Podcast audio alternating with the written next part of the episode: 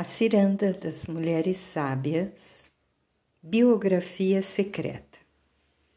Quando eu era menina, meus sapatos nunca serviam, bolhas de um rosa vivo nos calcanhares. Não me lembro.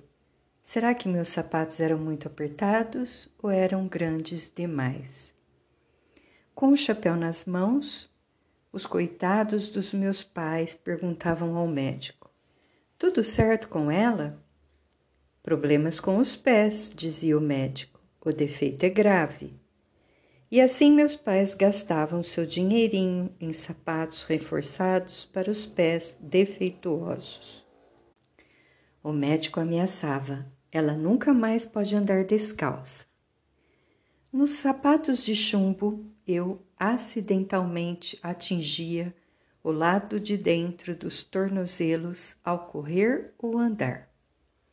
Os sapatos faziam meus joelhos baterem um no outro, com os ossos estalando, os tornozelos sangrando, mas sem aqueles sapatos, sem nenhum sapato, os cachorros e eu corríamos como vento.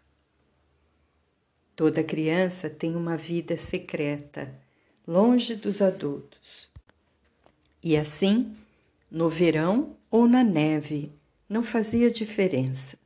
Eu escapulia para uma das verdes salas do trono na floresta e lá eu desatava os mil cordões dos sapatos de ferro. Fazia força para abrir os canos altos e duros e arrancava aqueles sapatos de duzentos quilos que poderiam atingir e matar uma mula. E então eu só ficava ali sentada, uma menininha cantando alto. Lá, lá, lá. Enquanto meus pés balançavam descalços a escutar. Forçada de volta a aqueles sapatos ano após ano, foi então que comecei a planejar amputar meus pés só para ver o médico desmaiar só para refletir sua visão brutal de como deveriam ser pés sem defeito. Não andará direito pelo resto da vida, disse ele. É grave, muito grave, disse ele. Uma vez ouvi uma mãe rica dizer à filha toda arrumadinha num banheiro público onde se pagava dez centavos para usar o sanitário limpo em vez do sujo. Não deixe seus pés se alargarem. Use sapatos o tempo todo, até quando for dormir. Não tenha pés comuns, aconselhou a mãe. Fiquei cismada, mas o pé comum é tão. Bem, é tão bom ele ser comum, não é mesmo? Não, ela não tem arco nenhum, disse o médico. É grave, muito grave, disse ele aqueles sapatos de ferro para impedir meu arco de tocar no chão. Como uma índia de pés chatos, disse ele. Mas meus antepassados, murmurei. Eu sou uma índia de pés chatos, disse eu. E mais tarde, já adulta, ao ver minhas ancestrais e seus pés de solas gordas, eu soube que meus pés foram criados para andar por campos de lavoura, para cobrir quilômetros na terra batida no escuro, para ingerir nutrientes da terra, direto através das solas e para andar empertigada, deslizar e girar na roda de dança. Mas naquela época, nas chamadas boas maneiras do interior, os pés das mulheres costumavam ser criados para tornarem-se pequenos sacrifícios humanos, mantidos pequenos demais, não sem peias, mas, de certo modo, sem pés, incapazes de correr morro acima, morro abaixo ou de fugir.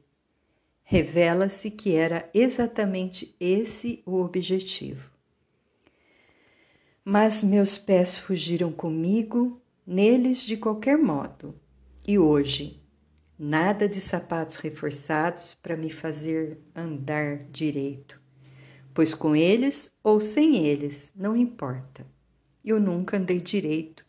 Até mesmo hoje, seguindo pela rua, eu dou uma guinada, de repente querendo ver alguma coisa, me juntar àquela marcha, recuperar essa noite, falar com alguma pessoa ou algum bicho, fazer um desvio até uma flor que cresce através das pedras, abaixar para falar com uma criança sobre a ocupação importantíssima de caçar coelhos para obter créditos acadêmicos, ou só parar e balançar diante de um amado.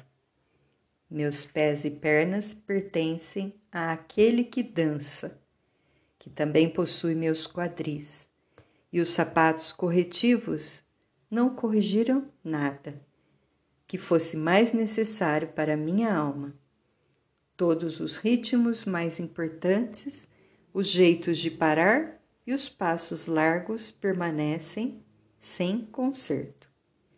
Agora, acho que os sapatos talvez sejam uma das minhas formas cruciais de arte. Espero que por fim seja aceitável que eu, com frequência, use os tipos de sapatos mais descabidos e às vezes irreverentes que sejam possíveis. Por favor, posso ver os pretos com rosas vermelhas? Aqueles com tiras que se enrolam e se enrolam no tornozelo? Aqueles com laços atrevidos no calcanhar?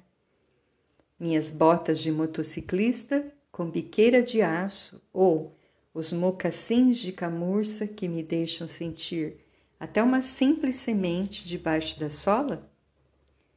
Acho que por fim chegou a hora, e sem consultar qualquer médico, em que posso também andar descalça, sempre que possível, para que eu possa realmente enxergar e ouvir, ser jovem enquanto velha, velha enquanto jovem.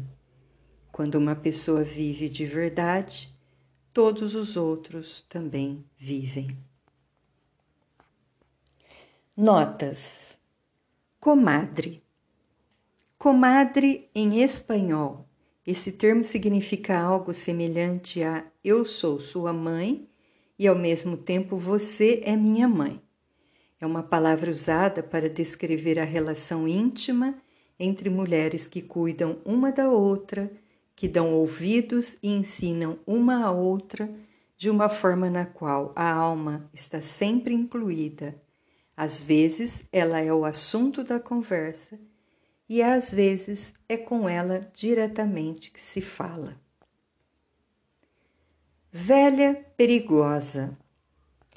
Cunhei essa expressão que inclui a palavra dangerous, perigosa, escolhida por, ser, por seu sentido mais arcaico, de uma época em que dangerous significava proteger, cuidar, ser protegido, ser cuidado, como na expressão I stand in your danger, estou nas suas mãos.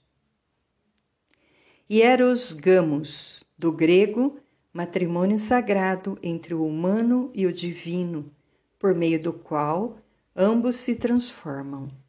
Muitos grupos religiosos criaram rituais em torno dessa antiga ideia. Em sua essência, ela significa um casamento de duas forças opostas para que uma terceira possa nascer. Uma terceira perspectiva proveniente da assimilação das duas.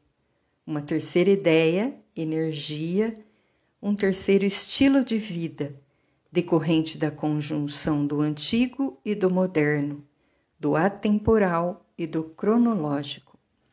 Representações da imponente velha sábia e da reluzente mulher mais jovem, com sua própria sabedoria vivenciada, são opostas na psique feminina. No entanto, esse tipo de oposição significa essencialmente diferente e complementar em vez de hostil.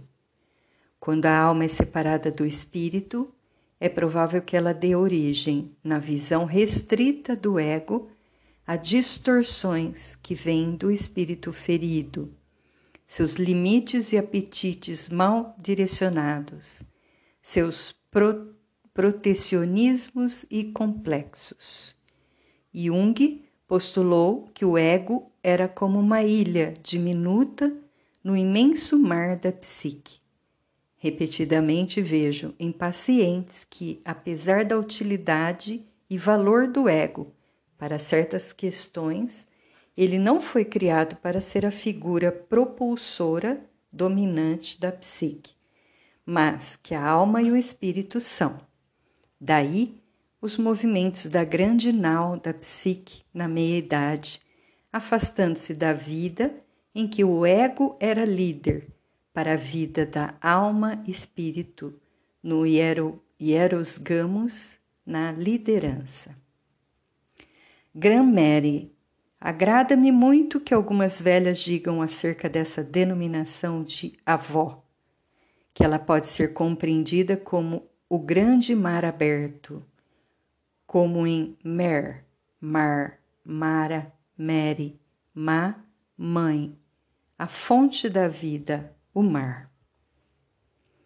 Íris também usa outro nome, Beroe, na Eneida. Nem vage um que ache, Erdogan. Racionalismo apaixonado. Já houve quem dissesse que o racionalismo nunca é apaixonado e que a paixão nunca é racional. A meu ver, isso está errado. Uma vida racional, digna de ser vivida, é profundamente apaixonada. Uma paixão digna de ser sentida tem meios racionais para se moldar bem e se manifestar na realidade consensual. Trata-se de um processo conjunto, como o das raízes da árvore que fazem crescer a copa, e a copa da árvore que se envia mensagens às raízes para que elas cresçam e se expandam também. Calé, palavra que me foi ensinada por alunas minhas iranianas há muitos anos com o significado de uma intimidade familiar especial e carinhosa, ou afinidade psíquica com outra alma, e semelhante àquela outra bela palavra que mencionei anteriormente, comadre.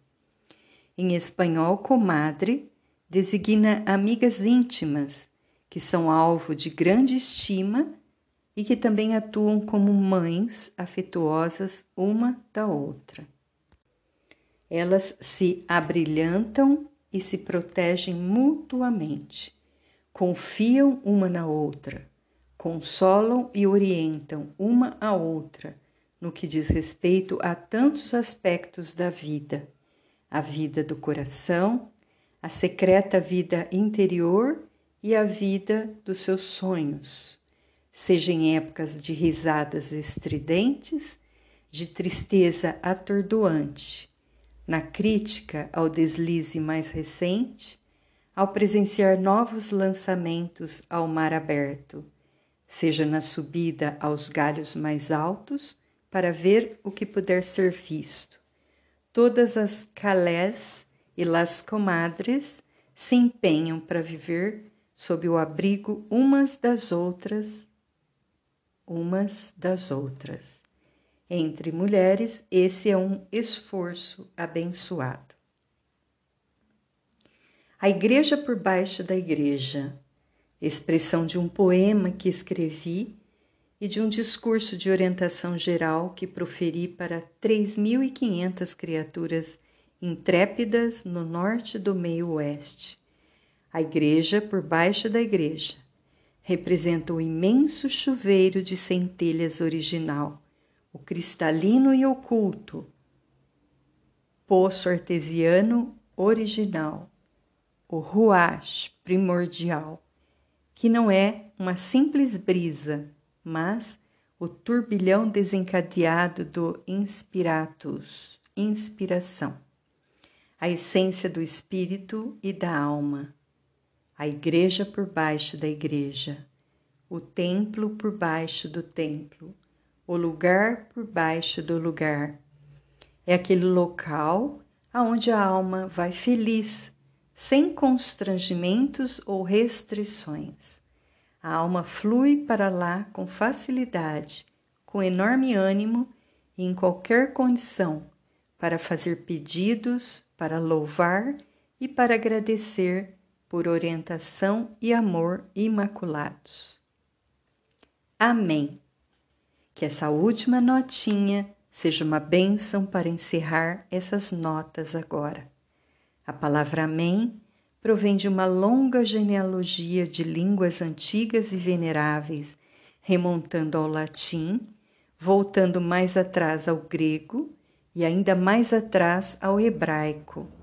Amém, nessas línguas, significa proclamar direto da alma sábia e indomável é verdade, é verdade. Assim seja, assim seja. Amém, amém. Agradecimentos. Para uma árvore continuar a crescer e florescer, é preciso que haja células diferenciadas que promovam a transição. Trata-se de células fortes que se reúnem para proteção em torno do lugar, em cada galho onde a madeira mais velha e resistente está em contato com a parte vulnerável que cresce, o lugar onde o broto tenro se encontra logo abaixo da pele nova e com o devido cuidado há de vicejar. As células de transição atuam como ligação crítica entre o que é e o que ainda será. Quando as, as arácteas mais novas de ramos e flores estiverem estabilizadas, essas células especializadas na transição avançam para os próximos locais nos galhos, onde a árvore florescerá mais uma vez. Por quem ficou por perto desse modo, apesar das ventanias, desbarrancamentos, nevascas precoces e primaveras tardias, por aquelas vigorosas criaturas de transição, cada uma a seu modo intrépido. Agradeço a Ned Leavitt, Paul Marsh, Carla Tanzi, Ana Pastore, Gengialere Stolius e mi família, los todos de mi alma e mi sangre, especialmente Mitiarra e Xicito e Lúcia e Noncela.